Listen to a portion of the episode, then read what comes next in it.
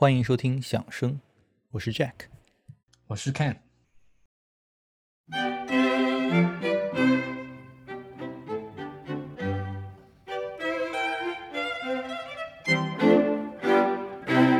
我们今天先分享一个十八世纪的音乐家 Michael Kelly 的回忆录啊，《Reminiscence》里的一个小故事啊。他说的是一七八四年，当时在欧洲非常著名的一名意大利诗人叫 Casti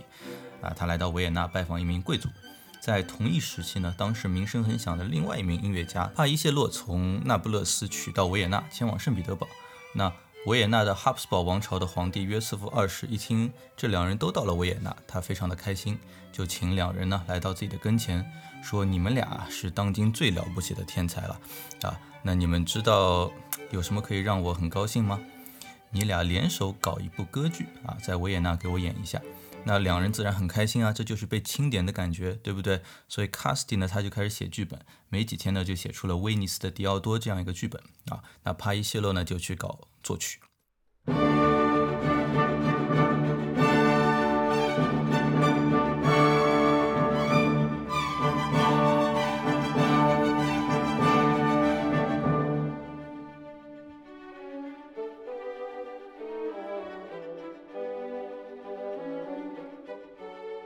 然而，就当要分配角色、开始排练的时候呢，Casti 他表示，剧本里有一个他倾注了心血的角色，啊，在皇室的剧院里没有一个人可以 handle 这个角色啊。于是大家琢磨了一下呢，说似乎只有一个在威尼斯的大明星可以胜任。于是剧院的管理层啊，当机立断，就派人前往威尼斯把这哥们儿请来，不惜一切代价啊。这毕竟是十八世纪啊，这没几个礼拜的时间，肯定人到不了啊。因此呢，在被耽搁的这段时间里，他们就组织了一场面向音乐家圈子的四重奏音乐会。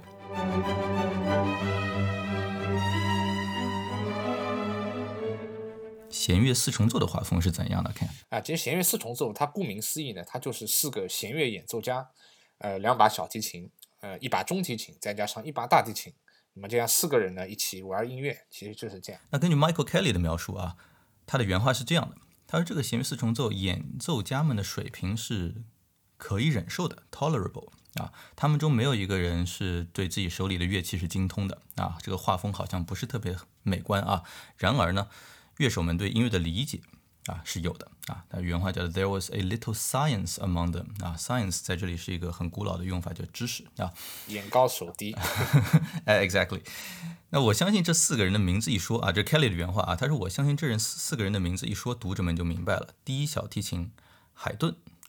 第二小提琴叫 Dittersdorf 男爵，大提琴叫 Van Hall，中提琴 Mozart 莫扎特。那虽然 Michael Kelly 嘲笑了一下这个组合的演奏技巧，但是显然他接着他还是这么评论的啊，他说这是一场盛宴啊，你无法想象还能比这更棒了啊。的确啊，在当时这样的组合真是可以说是顶级顶级配置。我也是第一次听说海顿原来跟莫扎特还在一块儿拉过，呃，在一个同一个四重奏里当过队友啊，真的是非常令人 exciting。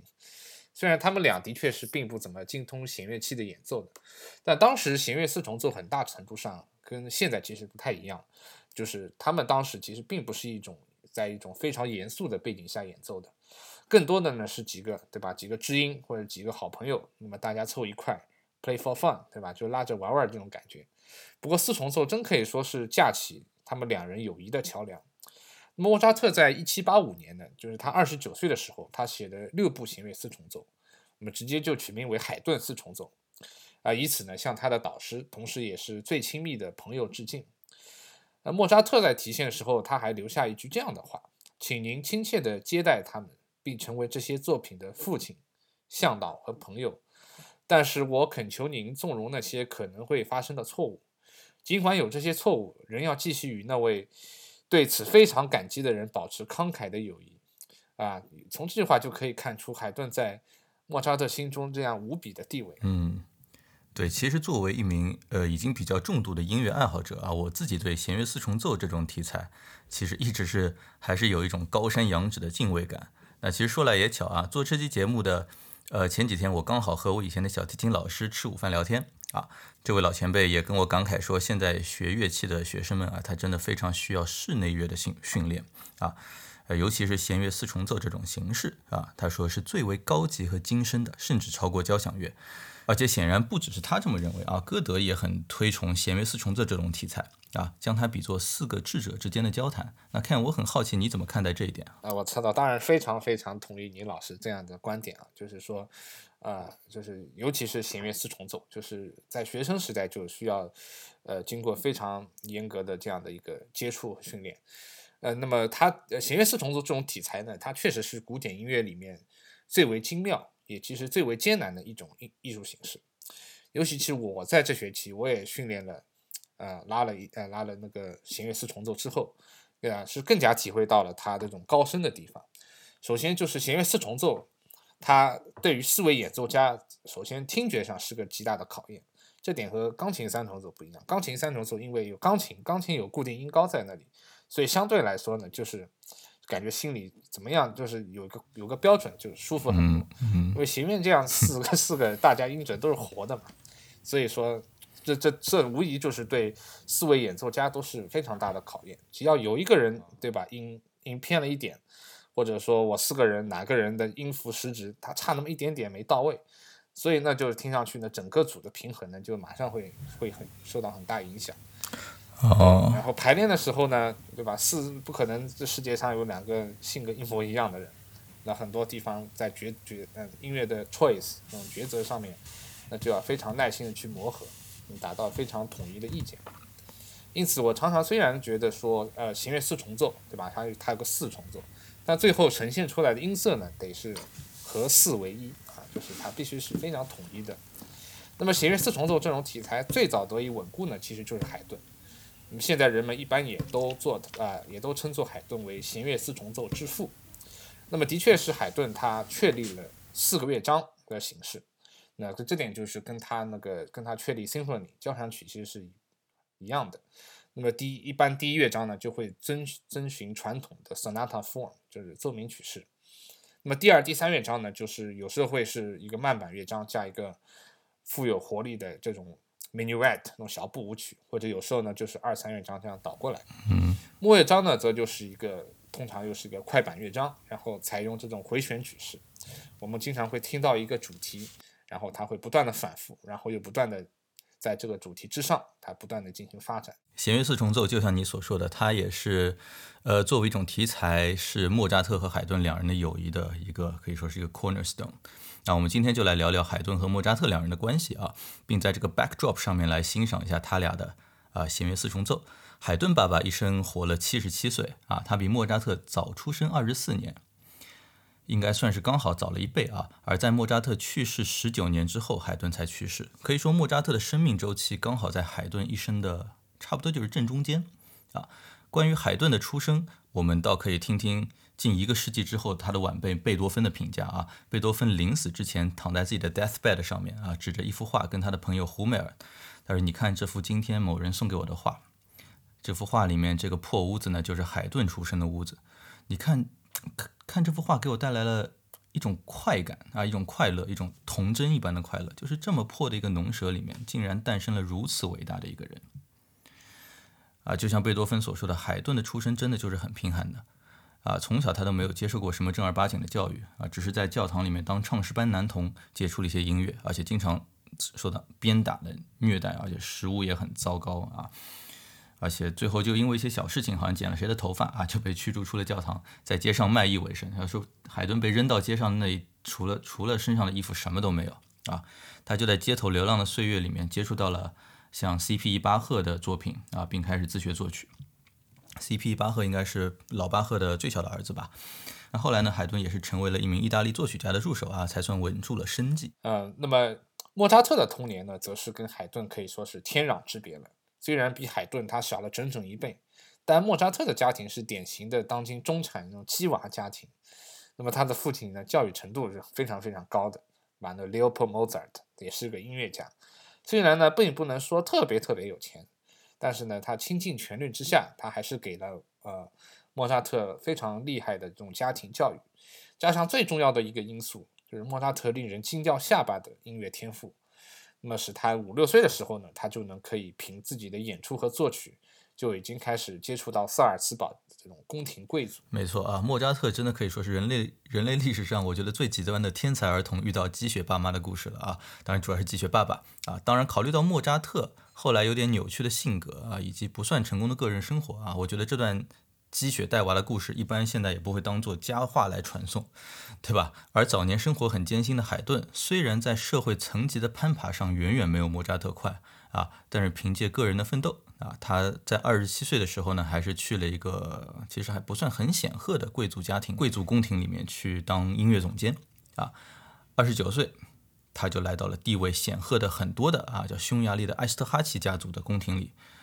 任职。啊，又过了几年呢，就成了这个宫廷的音乐总监。可以说是，就从职业上来说啊，他到了三十岁不到的时候，已经可以说是很登峰造极了。啊，艺术上来说呢，他真正的成熟作品。都是在这之后才慢慢开始诞生的啊，毕竟可以衣食无忧了，对吧？或者应该说生计无忧了啊，他可以专心的作曲了。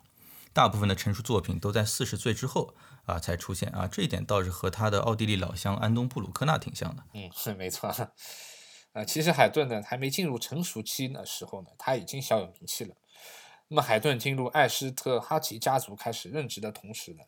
也是六七岁的鸡娃啊莫扎特啊刚刚开始作曲的时候。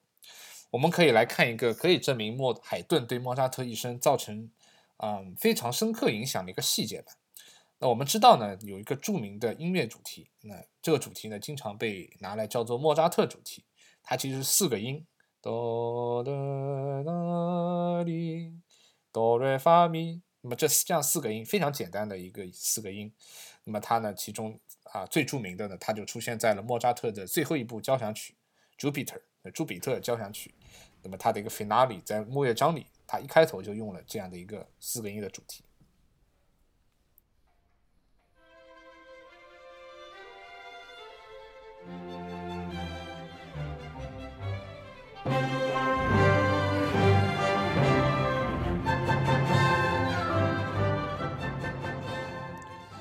那么这个主题呢，在莫扎特一生里的好几部作品里都其实有出现。第一次出现呢，就是莫扎特八岁时候写的第一交响曲的慢板乐章里面。那么它呢是比较比较朦胧的，在一个圆号声部上被吹奏出来。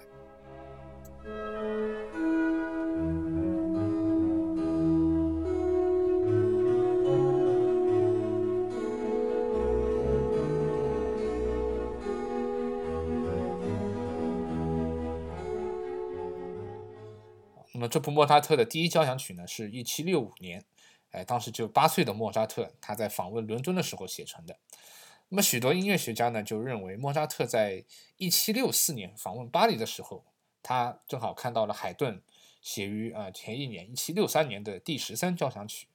因为当时海顿呢在巴黎是很有名气了已经，所以我们可以在海顿的第十三交响曲的第四乐章开头呢，也能很清晰的听到这个莫扎特主题。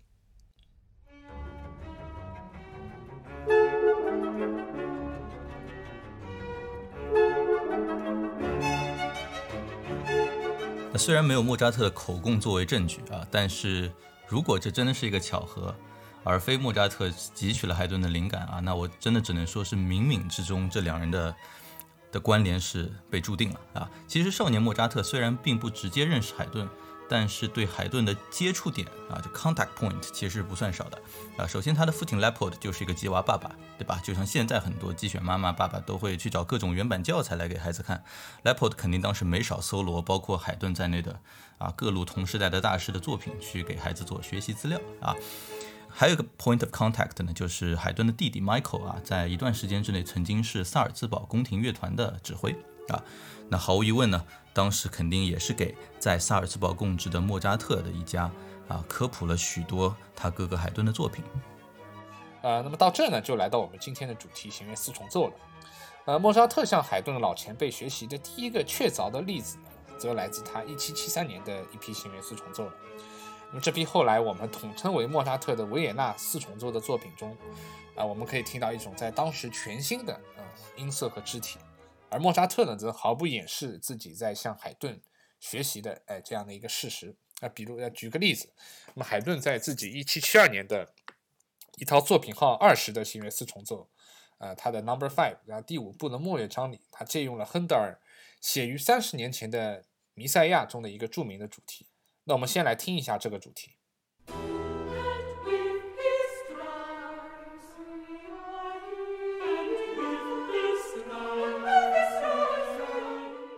海顿呢，则非常巧妙地将老前辈亨德尔的这个主题拿出来，写出了一个轻快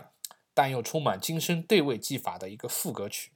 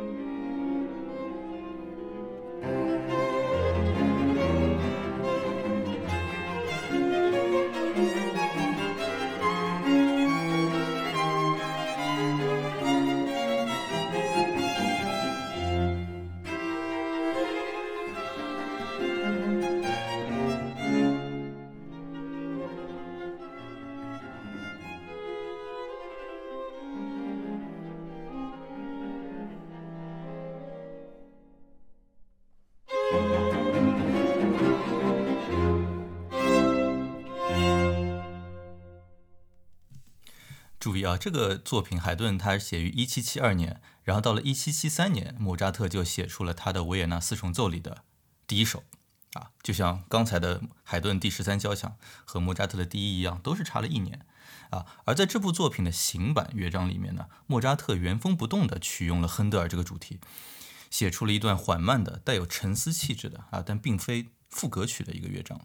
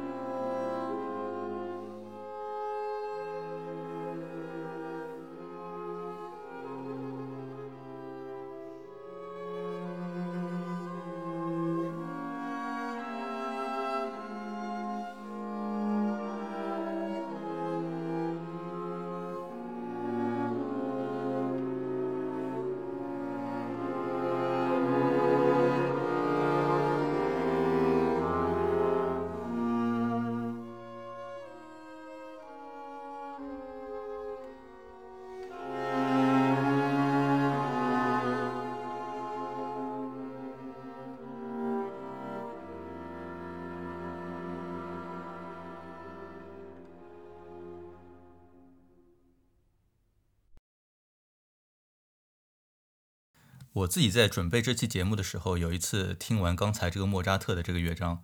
啊，然后呢，Apple Music 直接就继续播放了之前海顿的那个乐章，啊，很神奇，就是两个乐章连着放，你会发现没有任何违和感，啊，这感觉 exactly 就像你听巴赫的一些键盘作品，啊，这巴赫作品先会来一段像 Fantasy 一样的一个很还还挺慢的一个一一段乐章，对吧？然后一或者一个一个慢板，然后呢，他会接着在同一个调性里面进入一个副歌。就这两部作品，如果放在一起看起来是非常和谐的。那两人的互相影响可以说也是刚刚开始啊。在十八世纪的八十年代的一些莫扎特的手稿上面呢，我们甚至可以看见他抄写海顿的一些交响曲主题的痕迹。而海顿呢，在此以后也慢慢的啊，逐渐开始在作品里表现。出一些受到莫扎特影响的一些迹象，比如说在他的第七十五号交响曲里面，啊，这两人其实到后面真的是很多地方互相借鉴来借鉴去啊。其实莫扎特和海顿的激情呢，还是很有必然性的。这不仅仅是啊音乐天才之间的这种惺惺相惜，两人在身世和处境上其实还是有很多共同点的。那么两人呢都是寄人篱下的作曲家，莫扎特呢在萨尔茨堡，海顿呢在奥匈边境。那么，在两人在宫廷生活呢，都其实都有不小的枷锁。比如海顿除了作曲和管理乐队，他还要做许多奇奇怪怪的事情啊，比如要调解别人这种吵架这样这样这样的事情，甚至穿着啊礼仪上也有很多这种繁文缛节。那么莫扎特呢，更是和萨尔茨堡的老板天天吵架。呃，两人都肯定一直在动念头啊，怎么成为一名更加独立于宫廷贵族的音乐家。可以想象，这两人真的在内心深处都很懂对方啊，呃，而且很巧的是，两人的各自的婚姻都很相似。我没记错的话，似乎两人都是心仪啊，或者至少心仪过各自的老婆的姐姐啊，但最终都娶了妹妹啊，而且婚姻好像也都不算很幸福。但相似归相似啊，两人的区别。呃，也是很明显的，而且在童年就已经铸就了啊。比如说海顿，他就是一个谦逊、平和、豁达的一个人啊。到了年老、极负盛名的时候啊，他还他还说自己宁愿和自己同一个 class 啊、同一个阶级的人打交道啊，也就是出身很贫贱的一些人啊。他他说他他不喜欢跟那些贵族啊、啊王室的人啊有深交。而莫扎特则非常的恃才傲物啊，叛逆成性。啊，这也导致他最终一直不是混得很开啊。比如说皇后似乎就并不怎么买莫扎特的账啊。这里提到那个海顿的谦虚啊，那真的不是假的。我们知道海顿以前写过一些歌剧，但是在他人生的最后二十多年呢，他就真的就再也没有写过一部歌剧了。那么海顿亲笔给一个粉丝写的信里呢，他很他解释的其实非常清楚。他说：“首先，我写的歌剧和匈牙利贵族的宫廷太近了，用现在的话说呢，就肯定很难破圈。”但是，即便可以破圈，他认为，啊，他的原话是这样的：，就是没有人可以期待自己能够与伟大的莫扎特并驾齐驱。如果我可以将莫扎特对音乐的极为深刻的理解，以及我的灵魂从中感感知到的伟大情感，印刻在所有热爱音乐人的脑中，那么每一个国家都会将它视作珍宝。然后还后面还扯了一大堆。呃，悲叹的说：“天才总是得不到认可和回报，真是太气人了。”啊，扯完后呢，最后还不忘写道：“哎，抱歉，我扯远了。，I love that man too much。啊，就是说我还是太喜欢这个男人了。这真是太激情四射了啊！而这个时候，莫扎特的国际名声其实是远远不如海顿的啊，所以我们可以想象，海顿在这个时候，还是说在海顿的余生当中，他真的是一直不遗余力的啊，在四处推广莫扎特的作品。八十年代啊，就是一七八零年代啊啊，两人都经常在维也纳。啊，所以也有过不少会面。我们今天一开始的故事当中所提到的两人在同一个屋檐下演奏啊弦乐四重奏，啊，就是发生在这一时期。而莫扎特创作的另外一套一共六部弦乐四重奏啊，如今被我们称作叫做海顿四重奏，因为莫扎特将这套作品提献给了海顿嘛，呃，也就是诞生在这一时期。啊，没错啊，这套海顿四重奏呢，一共有六部，那么它每一部呢也沿袭了海顿所创立的弦乐四重奏的结构安排。那么这六部里面，我觉得比较特别的是最后一部，呃，那么它有个标题呢叫 Dissonance 不和谐，呃，这名字就感觉跟莫扎特这个人设好像非常格格不入，是吧？就因为我们印象中听莫扎特音乐不都是都是非常非常阳光，对吧？都是那种大调，然后这种和声啊都听上去非常和谐才对。但是莫扎特在这里呢，的确啊，他非常罕见的在这个。四重奏的第一乐章里呢，加了一个调性非常阴郁的这样一个影子啊啊，其实。他这个手法在之后贝多芬里，贝多芬的弦乐四重奏，他也借鉴了莫扎特的这个 dissonance，那么就是他那个 Opus Fifty Nine，就是他啊拉祖莫夫斯基第三号，他完全一模一样的，在他影子里用了开头就用了一个非常非常不协和的一个和声，然后后面会突然一下子就开门见山，再进入他的一个主题。那么在莫扎特这个 Dissonance Quartet 呢，就是不协和四重奏里，它首先是在大提琴的铺陈下，然后中提琴、两把小提琴先后做出呃降拉、然后降咪和还原 A，那么这四个音组合起来其实非常非常不不和谐的一个和声，呃，然后听上去呢是非常富有那种紧张的感觉。那当时出版社呢还觉得莫扎特一定是记谱出现失误了啊，都想退把稿子退回去啊。让他你你这你这把这个开头重新 改一下吧，改的好听一点才行。然而呢，海顿呢这时又站出来就为他背书啊啊，说莫扎特这么写肯定是有他道理的啊。不过这影子持续了一分多钟后，突然一下子戛然而止，然后就迎来了非常光明活泼的他的那个 C 大调的第一主题。好，那么今天我们来欣赏的这个莫扎特不和谐四重奏的版本呢，是来自我非常喜爱的。呃，美国的一个老老牌的弦乐四重奏，叫 Granary Quartet，瓜奈里四重奏。那么这四位演奏家呢，都可以说是二十世纪美国弦乐演奏啊，同时在教育领域其实都是非常非常具有代表的传奇的这样的人物。那么他们四重奏最为特别的地方呢，就在于啊极为歌唱的，他们能演奏出非常歌唱的音色，然后可以听出每个音。在他们的手里呢，都赋予了非常独特的色彩和个性。好，那就让我们现在就来欣赏那瓜奈里斯重奏带来的莫扎特 Dissonance Quartet 第一乐章。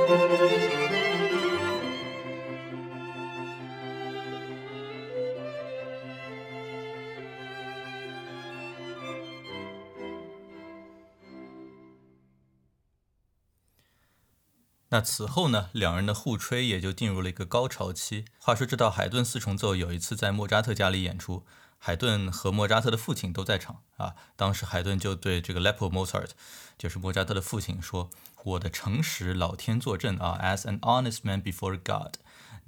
您的儿子是我听过和见过的音乐家里最了不起的啊。他既有品味 taste 啊，又有无比的作曲技巧。”而莫扎特这头对海顿的吹捧也没有放松啊啊！有一次呢，一名叫做 Leopold Kozeluk 的维也纳作曲家啊，他当着莫扎特的面啊，就批评海顿的四重奏。当时莫扎特就当场发飙啊，他说：“哥们儿啊，我们俩加起来都还远远够不到海顿啊。”话说莫扎特应该也不是一个很谦虚的人，对吧？那他的意思可能是说我我和海顿之间差了一千个你，对吧？可能在贬低这个，可能在贬低那个 Leopold。也也有可能他内心想，我比海顿可能牛逼一点，但是你你就是个负数。Anyway，莫扎特还说我的四重奏都是海顿教会我写的。然而海顿呢，从此以后钢琴协奏曲他也不再写了，就跟歌剧一样，直接放弃了和莫扎特在这方面的一个竞争。啊，到了八十年代末呢，海顿的生涯依然在不断的攀登新的高度，可以说是接近了生涯顶峰。啊，全欧洲所到之处呢，尽享各种贵族的最高礼遇。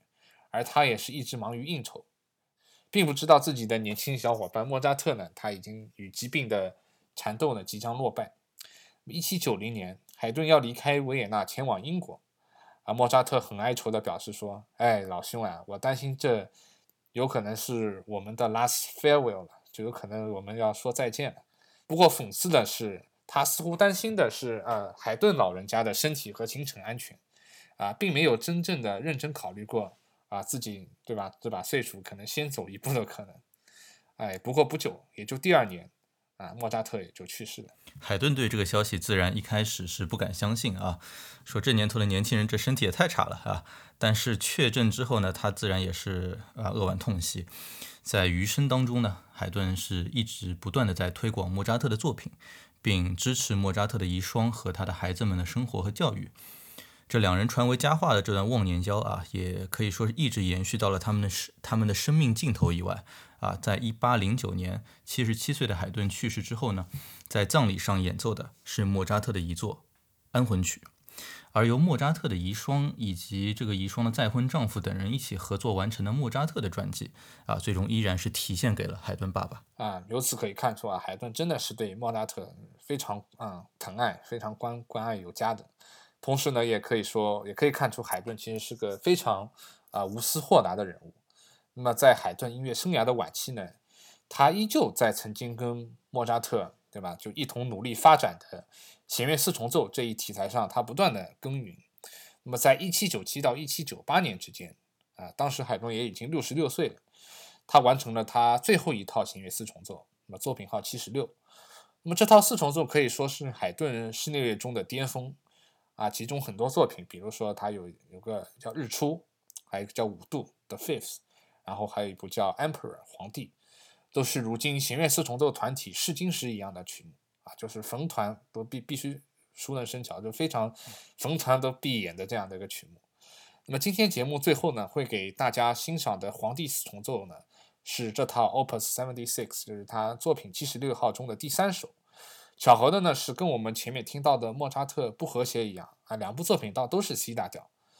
那么，之所以这部作品叫《皇帝》呢，是因为在它的第二乐章，它的主题呢来自于他的一个变奏曲，